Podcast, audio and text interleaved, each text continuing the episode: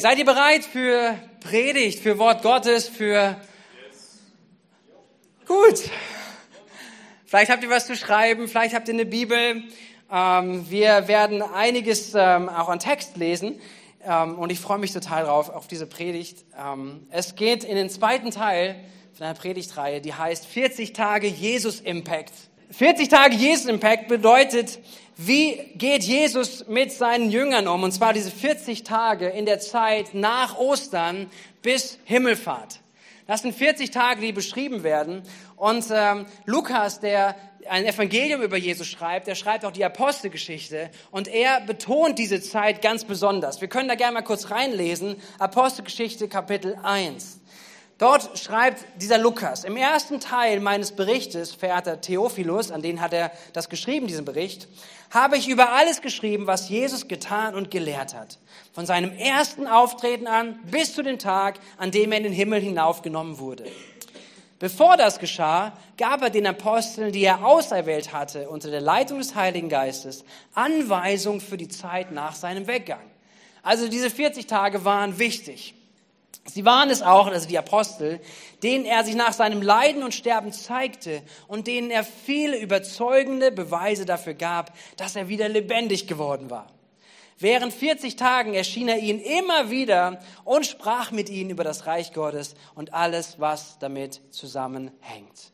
Also Jesus hat diese 40 Tage genutzt für seine Jünger. Er gab Anweisungen für die Zeit nach seinem Weggang, für die Gemeinde, für die Entwicklung, was da passieren sollte. Er gab ihnen Beweise, dass er lebendig geworden ist. Wow, wir hätten das gerne auch erlebt, oder? Ey, das wäre schon eine coole Sache dabei gewesen zu sein, irgendwo denke ich. Aber, aber er geht auch weiter, er spricht auch über das Reich Gottes und was damit zusammenhängt.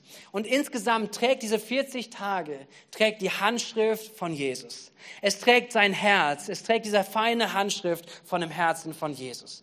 Und worüber schauen wir uns das an? Wir schauen an, was er dort tut. Drei, drei Predigten haben wir darüber. Das erste war im offenen Häusern letzte Woche. Es ging um Enttäuschungen, die in deinem Leben ähm, etwas mit deinem Leben machen können. Es geht Enttäuschung. Es ging um die Emmaus-Jünger, um zwei Jünger, die, die auch zu Jesus gehörten. Und nach dieser ganzen Geschehnissen, dass Jesus gestorben ist und, und dann haben irgendwelche Leute erzählt, dass er wieder auferstanden sei, aber sie waren sich nicht ganz sicher, dass sie sich entfernt haben von dem Ort, wo Jesus sie haben wollte. Und sie waren weg auf eine ganz andere Richtung. Und Jesus zeigt sein Herz. Er geht ihnen nach. Und er spricht zu ihnen über Enttäuschung. Und er spricht zu ihnen, dass Enttäuschung dich in eine falsche Richtung leiten kann. Richtig? Wenn sie nicht bearbeitet ist. Und Jesus bearbeitet sie. Jesus geht mit ihnen einen Prozess und sie kommen zurück. Nächste Woche in offenen Häusern geht es um Zweifel. Was Zweifel mit unserem Glauben machen kann, was es auch abhalten kann von dem, was Gott eigentlich davor hat. Und heute geht es um den Punkt von Versagen. Es geht um den Punkt, dass Versagen dich und mich oder uns auf ein Abstellgleis führen möchte. Versagen, das etwas in unserem Leben machen möchte und wie Jesus sich darum kümmert. Kennt ihr so Momente des Versagens? Kennt ihr solche Momente des Versagens, die man alle nicht mag? Wenn du in der Schule gewesen bist und du hast deine Mathearbeit geschrieben und du hast gesagt, du hast alles gelernt und dann kommt was dran, was du nicht gelernt hast. Ausgerechnet das, was du nicht gelernt hast, das kannst du mal wegmachen, das kommt erst gleich. Ähm, dann kommt ausgerechnet das, was du nicht gelernt hast und du kommst schon nach Hause mit diesem Gefühl und denkst, oh, das wird nix. Und dann kommt auch noch die Arbeit zurück und du hast wirklich dann vielleicht mal dein Ungenügen da stehen. Kennt ihr so ein Gefühl, was so das in dir macht? Oder Fahrschule, Fahrschulprüfung. Frage jetzt nicht, wer es alles beim ersten Mal geschafft hat. Nein, aber so, solche Momente, wo man denkt, hey, ich habe alles versucht, ich habe das Erwartete nicht leisten können, es hat nicht gereicht. In Sportsituationen, ja, äh, wo, wo irgendwie es nicht reicht, der letzte Schütze oder ich, oh, man leidet immer, wenn es um Fußball, Fußballspielen, Elfmeterschießen. Die schlimmsten Situationen, weil irgendwann weißt du, irgendjemand wird verschießen. Und das ist schlimm. Und du siehst es auch, du siehst in den Gesichtern, der letzte Schütze, der es nicht geschafft hat. Alles bricht weg und er ich habe versagt. Wie auch immer, was er über sich sagt, was er über sich denkt, aber das sind Momente, vielleicht auch, äh, die in Beziehungen Realität sind. Du hast etwas versprochen, einem Freund, deiner Freundin, ähm, du hast versprochen deinem Ehepartner, du hast enttäuscht, du hast verletzt, du hast versagt in Beziehung, du bist schuldig geworden an Menschen. Und dieses Gefühl des Versagens ist eine Realität, die die meisten von uns kennen. Wir, wir wissen das. Es gibt Momente, wo wir es nicht geschafft haben, wo wir die Erwartungen nicht erfüllt haben und auch die Erwartungen berechtigt waren wahrscheinlich. Und genauso auch in der Beziehung mit Gott. Wo Gott Dinge zu deinem Leben sagt, Gott über dich sagt, Gott über uns sagt und, und wir unser Leben leben und wir so oft daneben liegen, so oft zu kurz liegen, so oft irgendwie eine ganz andere Richtung einnehmen und wo wir das genauso Realität haben in unserem Leben, dass wir versagen, auch vor Gott. Und wir sehen uns diese Geschichte einmal an, diese Begebenheit von den Jüngern von Jesus. Nämlich sie haben einen krasse, krassen Moment mit Jesus, wie sie versagen. Und zwar alle gemeinsam. Jesus hatte sich zwölf Jünger ausgesucht. Er hat mit ihnen Beziehung gebaut. Er hat sie nah an sich Leben, Leben geteilt. Und und ich glaube, dass die richtig, richtig gute Freunde waren. Dass sie wirklich gut miteinander unterwegs waren. Und Jesus hat ihnen alles geteilt, was er auf seinem Herzen hatte. Er hatte Abendmahl mit ihnen gefeiert. Das haben wir Ostern angeschaut, ja. Er hatte, er hatte erzählt davon, was passieren wird. Er hat sie ganz nah reinschauen lassen, sagen auch mir, ich, vor ihm steht ein schwieriger Prozess, vor ihm steht ein schwieriger Weg und er hat sie teilnehmen lassen daran. Und dann spricht er zu ihnen auch darüber, dass sie, dass sie ihn verraten werden und verlassen werden dass sie nicht mit ihm gehen werden, dass sie, dass sie ihn leugnen werden. Und alle Jünger, wirklich alle sagen, nein, das werden wir nicht tun, wir lassen, verlassen dich nicht. Und dann kommt Petrus und nochmal erst recht und sagt, Jesus, die anderen möglicherweise, die werden dich verlassen, aber ich niemals. Ich liebe dich mehr als alle anderen. Ich liebe dich mehr. Ich verlasse dich niemals. Und Jesus sagt zu ihm, doch Petrus, du, du wirst mich dreimal sogar verleugnen. Du wirst verleugnen, dass du mich kennst. Und er sagt ihm, ehe der Hahn kräht, also ehe es morgen wird, ehe der neue Tag anbricht, durch, angekündigt durch den Hahn, wirst du mich dreimal verleugnet haben. Und Petrus widerspricht und sagt, nein, niemals. Ich werde mit dir sterben. Und dann kommt diese Nacht, dann kommt diese Nacht des Versagens. Und dann können wir mal schauen, wie Petrus beginnt. Petrus beginnt ziemlich äh, mutig oder kühn. Er zückt als erstes, als Jesus ähm, gefangen nehmen werden sollte, er zückte sein Schwert nach Johannes und er schlug auf einen ein und er schlug ihm das Ohr ab. Und Jesus sagt, nein, nein, das machen wir nicht hier. Hier wird nicht gekämpft. Jesus heilt ihn sogar und sagt, keine Waffen. Und alle, als Jesus das sagt, alle verschwinden. Das heißt wirklich, immer in Evangelium, alle Jünger flohen weg. Petrus folgte ihm dennoch irgendwo. Er probierte nah dran zu sein, irgendwie hinterherzukommen und es wird beschrieben. Und dann sieht er das Verhör von Jesus. Er sieht, dass Jesus letztendlich gefangen genommen wurde, dass er verhört wurde, dass er, dass er, dass falsche Zeugen aufgetreten sind, gegen Jesus auszusagen. Und dann kommt die Situation, dass Menschen auf ihn zukommen, auf Petrus zukommen und sagen, hey du, du bist doch auch einer von denen, die mit Jesus unterwegs waren. Du bist doch auch einer, der dazugehört. Du bist doch auch einer, der vielleicht auch hier gefangen genommen werden sollte. Der vielleicht da bei Jesus sitzen sollte, mitten unter den anderen, vielleicht geschlagen, vielleicht angespuckt, vielleicht verleumdet. Petrus sieht es. Und Petrus antwortet auf diese Frage, du gehörst doch auch dazu mit, ich kenne ihn nicht. Einmal, eine zweite Person kommt, fragt nach, du warst doch auch mit Jesus unterwegs. Und Petrus wiederum, Nein, ich kenne ihn nicht. Und in Evangelien heißt es weiter, das dritte Mal kam die Frage und er stieß sogar Verwünschungen aus. Zu sagen, hey, so ein Blödsinn, was du erzählst. So etwas, was gar nicht mit der Realität zu tun. Ich kenne diesen Jesus nicht. Und im Moment beschreibt uns Lukas, dass der Hahn kräht und Petrus sich bewusst wird, was passiert ist. Er erinnert sich daran, was Jesus vorher gesagt hat. Und nach Lukas sehen wir auch, dass Jesus Petrus anschaut. Jesus sich erinnert, äh, Petrus sich erinnert an seinen Versagen, an sein Verleugnen. Und er fängt bitterlich an zu weinen und verlässt diesen Ort. Und wenn wir uns das anschauen, wenn wir uns darüber Gedanken machen, dann kann in uns vielleicht aufstehen und sagen, ja gut, aber der Druck, der, die Angst, ähm, die Furcht, alles was da war, das war so groß es, es, es ist irgendwie für uns, viele von uns, also ich denke mal alle von uns, können das irgendwo nachvollziehen, oder? Wir können Petrus verstehen. Da ist Lebensgefahr. Da ist die Möglichkeit, dass er wirklich da nicht mehr rauskommt, dass er sterben würde, vielleicht mit Jesus, neben Jesus. Und menschlich gesehen könnte man sagen, der Druck war zu groß. Aber gleichzeitig müssen wir schauen, der Druck war der gleiche auch bei Jesus. Und Jesus ist dort diesen Weg gegangen. Jesus ist dort geblieben. Jesus hat dort diese Schmerzen, diese Verleumdung und alles Mögliche ausgehalten. Er ist diesen Weg gegangen. Und Petrus wusste, er hatte versagt. Er hatte versagt. Er, er hat das, was er vorher gesagt hat, dass er mit Jesus sterben würde. Er war bereit für alles, dass er das nicht einhalten konnte. Es wird danach wenig beschrieben, was mit Petrus ist in den nächsten ein, zwei Tagen. Wir sehen nur eine Beobachtung. Wir sehen einerseits, dass Petrus bei den Jüngern blieb und dass Petrus sehr daran gelegen war, als die Auferstehungsnachricht kam, dass er, wenn es irgendwie geht, als erstes am Grab ist. Das sehen wir von Petrus, aber wir wissen nicht ganz so viel über diese ersten zwei Tage. Aber dann kommt es etwas, was mich in der Vorbereitung wieder so getroffen hat. Weil es kommt der Moment der Auferstehung. Jesus steht von den Toten auf. Und ich weiß nicht, versetz dich mal mit hinein. Vielleicht versetzt du dich hinein in Situationen, wo du enttäuscht wurdest, wo Menschen versagt haben in deinem Leben, wo Menschen dich enttäuscht haben, verraten haben. Was wäre deine nächste Reaktion? Würdest du sie besuchen? Würdest du ausgerechnet zu ihnen gehen, alle, die dich im Stich gelassen haben? Alle, die versagt haben? Und ich finde es so krass. Und es ist so ein Herzschlag von Jesus, dass Jesus von den Toten aufersteht. Und der erste, den er sich offenbart, ist einerseits den Jüngern, die Frauen, die dort am Grab sind, und dann zu seinen Jüngern geht.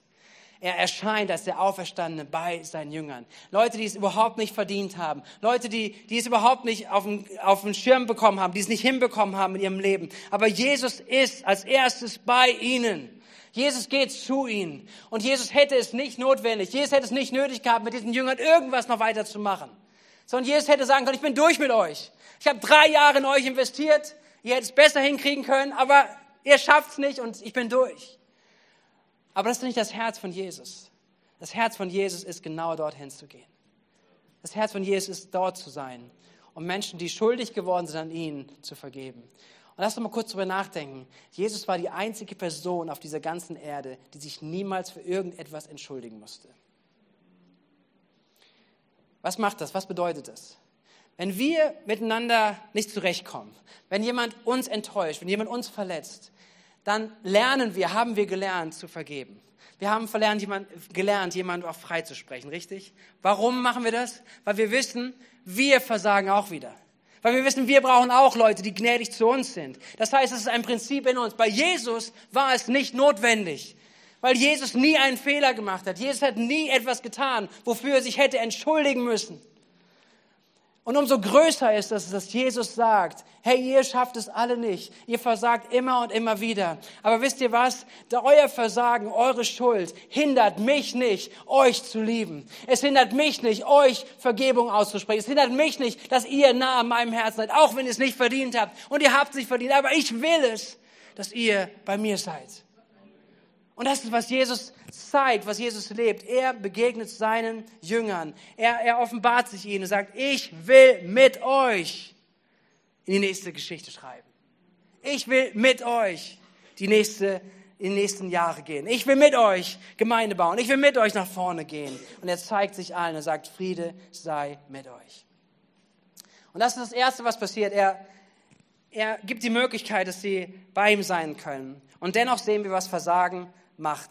Lasst uns hineinschauen, was Versagen mit uns macht. Und ich denke, wir kennen das. Wir kennen dieses Gefühl, wenn wir versagen, dass man sich am liebsten unsichtbar machen möchte. Am liebsten möchte man verschwinden. Am liebsten möchte man irgendwie im Erdboden verschwinden, egal was passiert ist. Und du hast daneben gehauen und sagst, ja, hoffentlich sieht mich jetzt in der nächsten Zeit keiner. Dann kommt das Gefühl, dass man unbrauchbar ist. Wofür kann man selber noch irgendwas tun? Ja, vielleicht ist deine, deine Beziehung gescheitert, deine Ehe gescheitert. Vielleicht hast du dir so viele Dinge vorgenommen für deine Ehe. Vielleicht hast du dir viel vorgenommen mit deiner Beziehung mit deinen Kindern und du bist gescheitert. Und dann kommt dieses Gefühl des Versagens. Das Gefühl bringt damit, ich bin zu nichts zu gebrauchen. Der Selbstwert, Selbstbewusstsein ist verloren. Und so glaube ich, war es bei den Jüngern genauso. Was kann Jesus denn jetzt noch mit ihnen anfangen? Ja, er hat sich ihnen gezeigt, Hoffentlich hat er ihnen vergeben, okay, aber was kann er noch mit ihnen anfangen? Und so kommt es, dass sie sich auf den Weg machen, und zwar in eine ganz andere Richtung. Johannes 21, Abvers, Abvers 1 werden wir einige Verse lesen. Und sie sehen diese Jesus-Art, wie er sich kümmert. Jesus zeigte sich seinen Jüngern später noch ein weiteres Mal, so heißt es hier beschrieben. Er erschien ihnen am See von Tiberias, wo Simon Petrus, Thomas, Nathanael aus Kana in Galiläa, die Söhne des Zebedeus und noch zwei andere Jünger zusammen waren. Simon Petrus sagte, ich gehe fischen. Wir auch, sagten die anderen. Wir kommen mit. Sie gingen zum Boot hinaus und legten ab, aber in jener Nacht fingen sie nichts. Was ist hier die Beobachtung, was wir sehen? Sie gehen zurück in das, wo sie herkamen. Petrus war ein Fischer. Petrus war sicher, dass er ein guter Fischer ist. Er wusste, wie das funktioniert. Das mit Jesus hatte nicht geklappt. Das mit Apostel sein und so weiter, ganz toll. Irgendwie, wer sitzt rechts und links neben Jesus auf dem Thron? Tolle Geschichte. Wir haben versagt, es ist vorbei. Wir gehen zurück, wir gehen fischen wir gehen unser Business zurück. Und hier geht es nicht darum, dass sie sich einfach nur mal geangelt haben, weil sie Hunger hatten. Sondern es ging irgendwie die ganze Familie, ging wieder zusammen, okay, komm, wir gehen aufs Boot, wir arbeiten die ganze Nacht, da ist, wo wir uns sicher fühlen. Und das beschreibt die Stimme des Versagens. Ich kann nicht mehr das, was Gott eigentlich mit mir vorhatte. Ich gehe dahin zurück, wo ich, wo ich denke, wo ich noch etwas machen kann. Und dann kommt Jesus. Vers 5 heißt es, Kinder, er war am Ufer, rief er ihnen zu, habt ihr noch ein paar Fische für das Frühstück? Jesus macht keinen Vorwurf. Jesus holt sie da ab, wo sie gerade sind. Sie sind halt da. Sie haben keine andere Perspektive. Aber Jesus fragt sie, hey, Jungs, habt ihr mal Fische? Da sagte jener Jünger, den Jesus besonders, nee, wir fangen jetzt weiter. Nein, riefen sie zurück. Nicht einen einzigen. Und dann sagt Jesus zu ihnen, werft das Netz auf der rechten Seite des Bootes aus, fordert er sie auf. Ihr werdet sehen, dass ihr etwas fangt. Sie warfen das Netz aus, aber dann konnten sie es nicht mehr einholen. Solch eine Menge Fische hatten sie gefangen. Also, die Fischer, die dachten, sie können dieses Business, schaffen es auch nicht. Die ganze Nacht hat es nicht gereicht. Sie brauchten wieder Jesus vom Ufer, der ihnen sagte, werft mal das Netz auf der anderen Seite raus, dann gelingt es. Und so begegnet Jesus ihnen hier. Und da sagte der Jünger, den Jesus besonders liebt, es geht da um Johannes zu Petrus, er ist der Herr. Als Simon Petrus ihnen sagen hörte, es ist der Herr, warf er sich das Obergewand über, das er bei der Arbeit abgelegt hatte, band es fest und sprang ins Wasser, um schneller am Ufer zu sein. Die anderen Jünger kamen mit dem Boot nach, das Netz mit den Fischen im Schlepptau. Sie hatten es nicht weit vom Ufer, nur etwa 100 Meter. Hier sehen wir, dass, dass, dass diese Entfernung, die sie hatten, diese auf einem ganz anderen Weg unterwegs zu sein, dass Jesus sie abholt, dass sie plötzlich ihn erkennen und dass sie ganz schnell nah bei ihm sein wollen.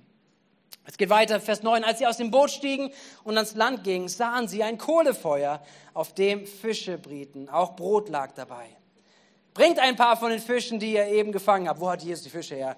Okay. Forderte Jesus sie auf. Kommt her und esst sagte Jesus.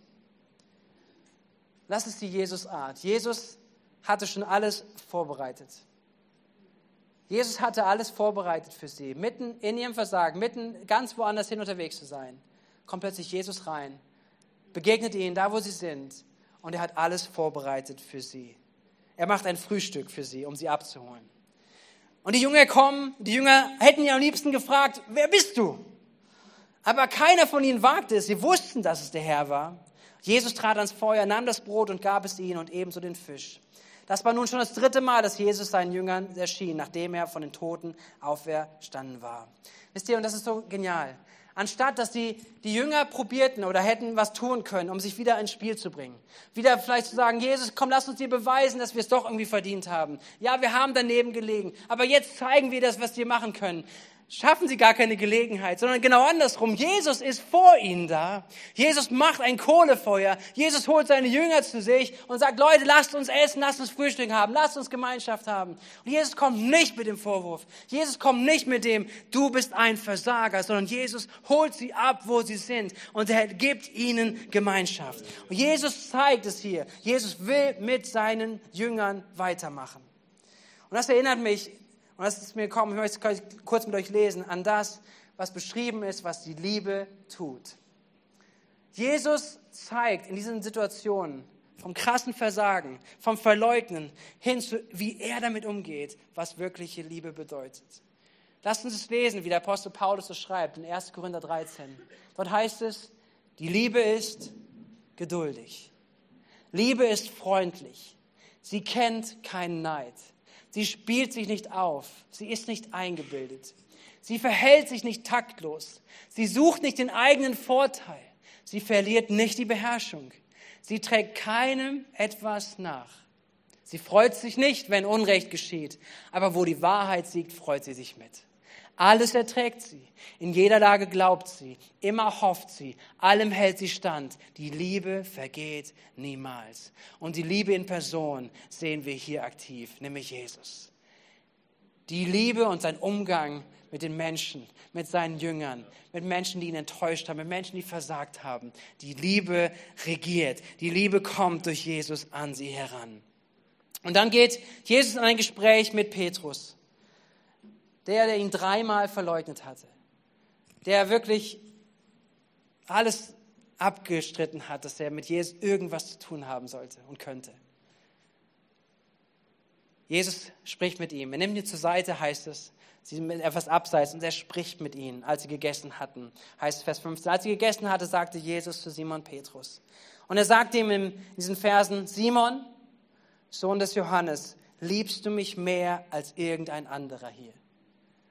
Er erinnert ihn daran, was du gesagt hast, Petrus. Damals hast du gesagt, ich liebe dich mehr als alle anderen. Erinnert ihn daran, liebst du mich mehr als alle anderen hier? Und Petrus gab ihm zur Antwort, ja Herr, du weißt, dass ich dich lieb habe. Und das ist eine Unterscheidung, die hier passiert, im Griechischen auch. Einerseits dieses Agape, dieses bedingungslose Liebe, das ist, was Jesus ihm sagt und fragt. Und er antwortet, ich habe dich lieb. Wie ein Freund, eine Filia-Liebe, eine, eine, eine Liebe als Freund. Ich habe dich lieb, sagte Petrus ihm. Und Jesus sagt zu ihm, sorge für meine Lämmer. Und Vers 16 heißt es, Jesus fragt ihn ein zweites Mal, Simon, Sohn des Johannes, liebst du mich? Und Petrus antwortet, ja Herr, du weißt, dass ich dich lieb habe. Da sagte Jesus zu ihm, hüte meine Schafe. Und Vers 17, Jesus fragt ihn ein drittes Mal, Simon, Sohn des Johannes, hast du mich lieb? Und Petrus wurde traurig, weil Jesus ihn nun zum dritten Mal fragte, hast du mich lieb? Er sagt, Herr, du weißt alles.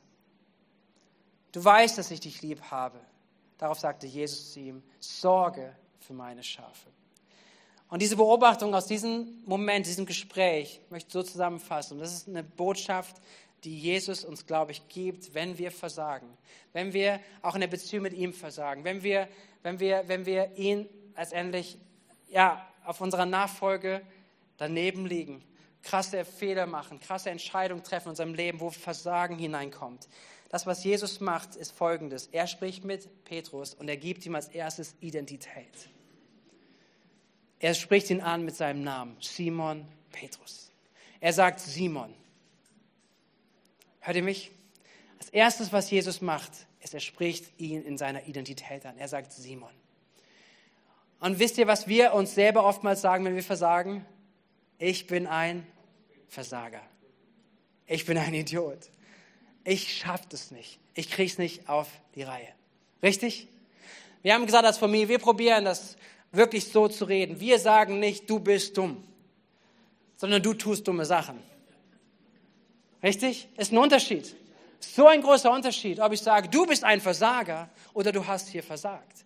Du bist ein, ein Idiot oder du tust idiotische Dinge. Was bist du? Und Jesus spricht ihn an in seiner Identität und sagt, du bist Simon. Du bist den, den ich gerufen habe. Du bist den, mit dem ich unterwegs gewesen. Er spricht ihn an in seiner Identität als allererstes. Das Zweite, was er tut, ist, er fragt nach der Beziehung. Er fragt ihn nicht, so tust du immer alles richtig, sondern er fragt, hast du mich lieb? Hast du mich lieb? Weil wenn du mich lieb hast, dann werden darauf Dinge folgen, richtig? Wenn wir einen Menschen lieb haben, dann werden wir uns daran investieren, zu sagen, wir möchten die Person nicht verletzen. Wir möchten diese Person nicht enttäuschen. Richtig? Die Frage ist die Frage von Beziehung und zwar von der Liebe. Ja, wir können auch, wenn wir lieben, wir sehen es bei Petrus, wir können Menschen enttäuschen. Wir können versagen.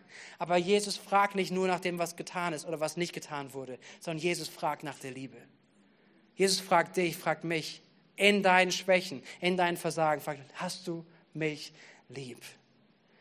Und als Petrus sagte, ja Herr, du weißt, dass ich dich lieb habe, kommt es zum dritten und er sagt ihm, okay, dann gebe ich dir deine Bestimmung. Deine Bestimmung ist, weide meine Lämmer. Kümmer dich um die Gemeinde. Kümmer dich als ein Leiter in die nächste Generation, in die nächste Phase, was jetzt kommt. Werde aktiv. Werde da ganz aktiv und du sollst dort einen nächsten Schritt gehen. Du hast Bestimmung. Du bist nicht mehr vielleicht dieser, dieser Apostel, wo du denkst, dass du selber sein könntest, sondern du bekommst aber Bestimmung erneut zugesprochen. Doch, du bist brauchbar im Reich Gottes. Doch, du bist brauchbar in meinem Königreich. Geh und weide meine Lämmer. Und das ist etwas, was Gott uns heute auch zusprechen möchte. Seid ihr mit mir? Wenn wir versagen, wenn wir in unserer Nachfolge versagen, an solche Punkte kommen und alles in uns schreit, sagen, wir wollen weg von Jesus, weg aus der Beziehung, weg vielleicht, wir wollen uns verkrümeln, wir wollen, wir wollen nicht mehr Jesus begegnen, dürfen wir heute bewusst hören, egal wie krass dein Versagen ist, egal wie krass du daneben gelegen hast, egal welche Entscheidungen es gewesen sind, Du kannst jederzeit zurückkommen, jederzeit in die Begegnung mit Jesus. Und wenn du in die Begegnung mit Jesus kommst, wird dir Jesus genauso begegnen. Er sieht dich nicht als der Versager, sondern er sieht dich als die Person, die du bist. Er sieht dich mit dem Namen, er spricht dich mit dem Namen an, den Gott dir gegeben hat. Er spricht dich an und sagt, du, mein geliebtes Kind. Er weiß um alles. Er weiß um die Schwächen, er weiß um das Versagen, aber er spricht dich an in der Identität, die er dir gegeben hat. Und dann fragt er dich nach der Beziehung. Er fragt nach der Liebe. Liebst du mich? Und dann gibt er Bestimmung. Er stellt wieder her. Und Jesus setzt ihn als ein Apostel ein, als ein Leiter in seiner Gemeinde, die entsteht. Und Jesus wird noch ein bisschen krasser. Könnt ihr noch? Vers 18 spricht er noch weiter zu Petrus und er sagt ihm, ich möchte dir noch etwas sagen. Als du noch jung warst, hast du dir den Gürtel selbst umgebunden und bist gegangen, wohin du wolltest. Doch wenn du einmal alt bist, wirst du deine Hände ausstrecken und ein anderer wird dir den Gürtel umbinden und dich dahin führen, wo du nicht hingehen willst. Jesus deutet damit an, auf welche Weise Petrus sterben würde und dass durch seinen Tod die Herrlichkeit Gottes offenbart würde. Er schloss, indem er sagte, folge mir nach. Krasse Bibelstelle. Es schreibt jetzt darüber, dass Jesus zu Petrus ein prophetisches Wort gibt. Wie er ihm schon mal gesagt hat, du wirst mich verraten, sagt er ihm jetzt, du wirst in eine Situation hineinkommen in deinem Leben, wo du gefangen genommen werden wirst und wo du sterben wirst, weil du an mich glaubst. Und wenn du nächstes Mal gefangen genommen wirst, dann wirst du mich nicht verraten dann wirst du mich nicht verleugnen, sondern auch angesichts dieser Todesgefahr, die da vor dir ist, wirst du mir folgen. Und wir sehen es in der Apostelgeschichte schon beschrieben. Jesus wird, äh, Petrus wird mehrfach gefangen genommen, er wird gepeitscht, er wird, er wird ähm, gefoltert. Und die Kirchengeschichte berichtet darüber, dass, dass Petrus wohl gekreuzigt werden sollte oder gekreuzigt wurde. Und zwar nicht, um es Jesus nachzumachen, ähm, so wie Jesus gekreuzigt wurde, sondern verkehrt herum. Petrus ist hingerichtet worden. so gehen die meisten Kirchengeschichtler davon aus, dass Petrus hingerichtet wurde. Er hat, er, wegen seines Glaubens an Jesus, zu einer anderen Zeit, hat er sein Leben gelassen. Und das ist eine krasse Herausforderung auch für unser Leben, oder? Krasse Herausforderung, wo wir vielleicht denken, okay, aber ich dachte, wenn ich mit Jesus unterwegs bin, da passiert mir nichts Schlimmes. Wenn ich mit Jesus unterwegs bin, dann passiert mein Leben immer, ist immer nur gut. Und Gott ist doch gut und Gott kann doch nicht was, sowas in meinem Leben vorhaben. Es verschiebt sich etwas, richtig? Es verschiebt sich etwas, weil es geht vielmehr darum zu sagen, nicht was, was definiert die Welt, was gut ist, was definiert Menschen um mich herum, was gut ist, sondern das, was definiert ist, was gut ist, ist, dass meine Beziehung mit Jesus wächst meine Liebe zu Jesus wächst und dass ich ihm nachfolge, dass ich ihm Raum gebe, dass es egal, was Menschen um mich herum denken, wie Menschen und Situationen um mich herum sind, dass diese nicht mein Leben bestimmen, sondern dass Jesus mein Leben bestimmt. Richtig? Wie oft leben wir unsere Nachfolge, dass wir uns abhängig machen, was Menschen denken und was Situationen gerade machen. Wie oft lassen wir uns abhalten, wirklich Gott Ehre zu geben, auch weil wir voller Sorgen sind, auch in Situationen. Und sie sind ja vielleicht erstmal berechtigt. Aber wie schnell kommen wir, brechen wir durch zu sagen, aber nicht unsere Umstände definieren mein Leben, sondern die Beziehung mit Jesus. Er definiert mein Leben. Und er ist der Grund meiner Freude. Er ist der Grund meiner Hoffnung. Er ist der Grund meines Glaubens. Er ist der Grund, warum ich morgens aufstehen kann und sage, mir geht's gut. Nicht, weil die Umstände gut sind, weil ich weiß, dass Gott gut ist. Und das ist etwas, wo wir, wo wir eingeladen sind, hineinzukommen, wo wir auch sehen, hier wie Petrus sagt, hey, er, er stellt sich ganz anders auf. Dinge, die, die ihn da zum, als Druck und an, an Furcht hervorgebracht haben. Es wird später so sein, dass diese gleichen Dinge ihn nicht mehr zu der gleichen Entscheidung führen, sondern dass er Jesus verherrlicht, auch in seinem Tod. Und das ist der Umgang mit Jesus. Ich möchte uns einladen, dass wir eine Begegnungszeit haben heute diesem Gottesdienst in den nächsten Augenblicken mit Jesus. Jesus hat versprochen, dass er, auch wenn er nicht mehr sichtbar auf dieser Erde ist, dass er doch mitten unter uns ist. Und zwar durch seinen Heiligen Geist. Sein Geist ist auf dieser ganzen Erde ausgeschüttet. Er wirkt heute unter uns. Und er möchte in dieser Gesinnung, so wie Jesus Menschen begegnet ist damals, so möchte er Menschen heute begegnen. Er möchte dir begegnen. Möchte in unser Leben hineinwirken. Und zwar auch mit diesem gleichen Herzensanliegen, dass er sich sehnt, mit dir Gemeinschaft zu haben. Wenn Jesus hier wäre, glaube, er würde gerne mit dir essen.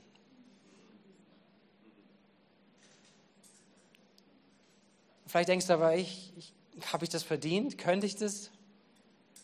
Vielleicht sind so viele Dinge in uns und ich möchte uns heute wirklich diese Momente da hineinführen, dass wir, dass wir die Begegnung mit Jesus zulassen. Zwei, zwei Schwerpunkte möchte ich setzen. Das eine ist dieses, wo brauchst du Jesus heute, dass er dir begegnet?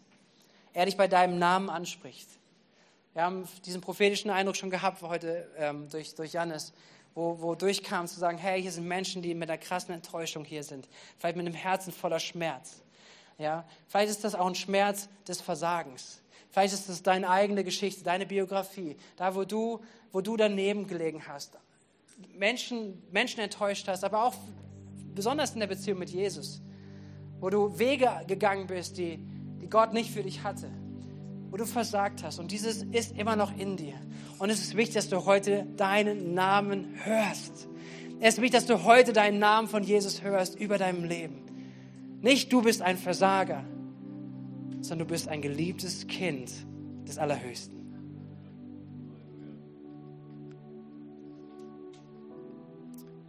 Und in dieser Begegnung mit Jesus findet Veränderung statt, findet Heilung statt. Jesus fragt dich, Jesus stellt dich ein nach Beziehung, nach Nachfolge. Er fragt dich, hey, hast du mich lieb? Hast du mich lieb? Und in diesen Momenten kannst du ausdrücken und sagen, Jesus, ja, ich habe dich lieb, aber du kennst auch da, wo ich wo ich gegen dich lebe, da wo Sünde in meinem Leben ist, da wo ich Sünde Raum gebe. Aber Jesus, ich gebe es dir erneut. Ich gebe es dir. Ich, ich bekenne es vor dir. Ich, ich, ich lasse nicht zu, dass Sünde mich von der Beziehung von dir trennt, sondern wir haben die Möglichkeit, es Jesus zu geben und er ist treu und gerecht. Er vergibt unsere Sünden. Und dann darfst du hören, dass Jesus die Bestimmung in deinem Leben spricht. Sag, dein Versagen und deine Biografie definiert nicht deine Zukunft, sondern er ist in der Lage, dein Leben zu bauen, dein Leben zu gestalten. Aus deiner Geschichte eine wirklich eine Erfolgsgeschichte in seinem Sinne zu machen. Dass du da hingehen kannst, wo er dich hinsenden mag. Dass du Hoffnung hineinbringst in Situationen hinein, wo du sagst, da kann ich niemals hingehen. Aber dass er in dir, er durch dich etwas tun will. Das ist das Erste, die Begegnung mit Jesus. Und das, das Zweite ist, dass es vielleicht so wichtig ist, dass Menschen heute hier sind und sich wieder neu und stark von dieser Liebe Gottes erfüllen lassen. Nämlich, dass du Begegnung hast, zu sagen, hey, Jesus liebt dich bedingungslos. Jesus liebt dich wirklich bedingungslos. Du kannst nichts leisten, dass er dich mehr liebt. Er hat sich entschieden, dich zu lieben. Er hat, er geht dir nach und er möchte dir nachgehen. Und ich weiß, es ist so wichtig, dass wir uns dieser Liebe, dieser großzügigen Gnade Gottes immer wieder bewusst werden. Immer wieder für uns selber wahrnehmen. Und dass wir auch als Gemeinschaft, als Gemeinde eine, eine Gemeinde sind, wo diese Liebe, diese Gnade Gottes Raum hat unter uns und mit uns. Weil wie oft werden wir dazu, wenn wir Dinge hinbekommen, wenn wir vielleicht gut in manchen Dingen sind, dass wir anfangen zu richten über andere, die es nicht hinbekommen. Aber das ist nicht die Art und Weise des Reiches Gottes. Es ist nicht die Art und Weise von Jesus Christus. Weil Jesus hat nicht gerichtet. Jesus richtet uns, ja, nachdem wollen Menschen ihm Nachfolgen geben, werden sie es annehmen, was er gebracht hat. Aber er ver verurteilt nicht nach Leistung, wie wir es so oftmals tun. Wie es menschlich ist. Was wir uns erheben über Menschen. Aber das Reich Gottes, Gemeinde von Jesus anders. In der Gemeinde von Jesus, wir tragen den Schwachen. Wir tragen jemand, der versagt. Wir tragen jemanden, der, der Dinge nicht auf die Kette bekommt. Wir wollen eine Gemeinschaft sein, die, die sagt, hey, come on, ich nehme dich an die Hand, ich begleite dich auch da, wo du gerade durchgehst. Auch durch deinen Schmerz, wo du durchgehst. Durch das Versagen, wo du durchgehst. Wir wollen zu Jesus laufen gemeinsam. Wir wollen bei ihm Hoffnung bekommen. Wir wollen von ihm Wegweisung bekommen. Wir wollen uns an sein Wort halten, damit Dinge wiederhergestellt werden. Und nicht menschlich, sondern geistlich und mit der Substanz, die von ihm kommt. Und es ist so wichtig, auch dass wir uns dessen bewusst werden, dass in seinem Reich ein Reich ist der Wiederherstellung. Ein Reich ist der des Zuspruchs, des Glaubens. Egal wie deine Geschichte ist, Gott hat einen Plan und Hoffnung für dein Leben. Amen. Glaubst du das? Komm, dann lasst uns aufstehen, lasst uns Momente nehmen.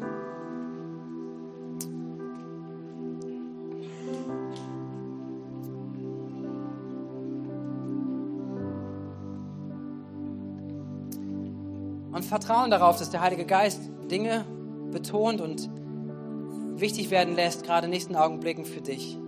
Nimm dir eine Zeit, dass du betest innerlich, betest in deinem Herzen, mit Gott sprichst und sagst, Heiliger Geist, hilf mir das anzunehmen in meinem, was heute da ist. Ich komme Gedanken hoch. Vielleicht erinnert er dich da, wo du immer noch unter diesem Versagensdruck lebst aus deiner Vergangenheit. Und bring sie heute Bring sie heute Jesus. Lass ihn hineinsprechen. Lass ihn dich wiederherstellen. Lass ihn erneut in dein Leben hineinsprechen. Dass Dinge geheilt werden, dass du seinen, deinen Namen hörst. Dass du diese Frage nach Beziehung beantwortest. Und dass du merkst, und Gott hat einen guten Plan mit deinem Leben. Gott stellt dich wieder her. Sei da mutig, in diesen nächsten Augenblicken zu beten. Lass dich erfüllen von dieser Liebe des Vaters zu dir, zu uns. Ja, Jesus, diese Augenblicke, sprich du Geist Gottes.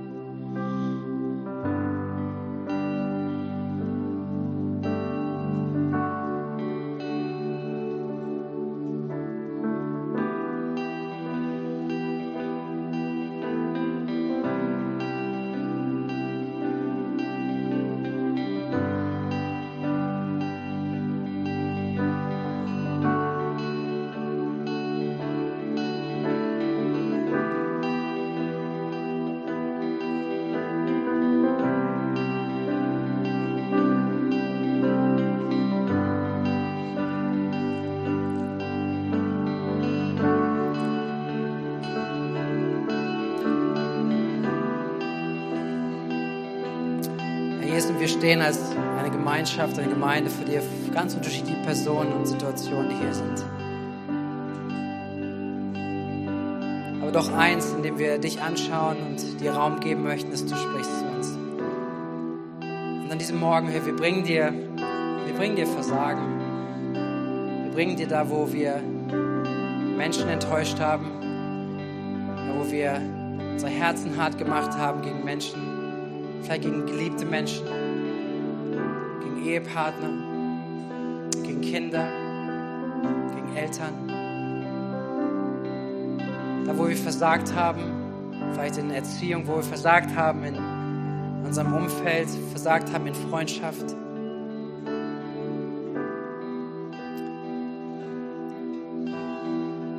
Jesus, danke, dass wir dir damit begegnen dürfen und danke, dass du uns nicht als einen Versager anschaust, sondern danke, dass wir mit dir in Verantwortung hineinkommen können, Verantwortung übernehmen können, auch für Dinge, die passiert sind und dass du uns die Gnade gibst, Dinge wiederherzustellen, da wo es möglich ist, aber Dinge auch zurückzulassen, unter dein Kreuz zu bringen, Heilung zu erfahren und zu erfahren, Herr, dass du nach vorne hin unser Leben bauen willst. Das hast du verheißen, Herr. Da, wo wir versagt haben, Jesus, wo wo Gebundenheiten sind, Herr, die zerstörerische Ausmaße haben auf uns selbst, auf unseren Körper, auf unsere Beziehung.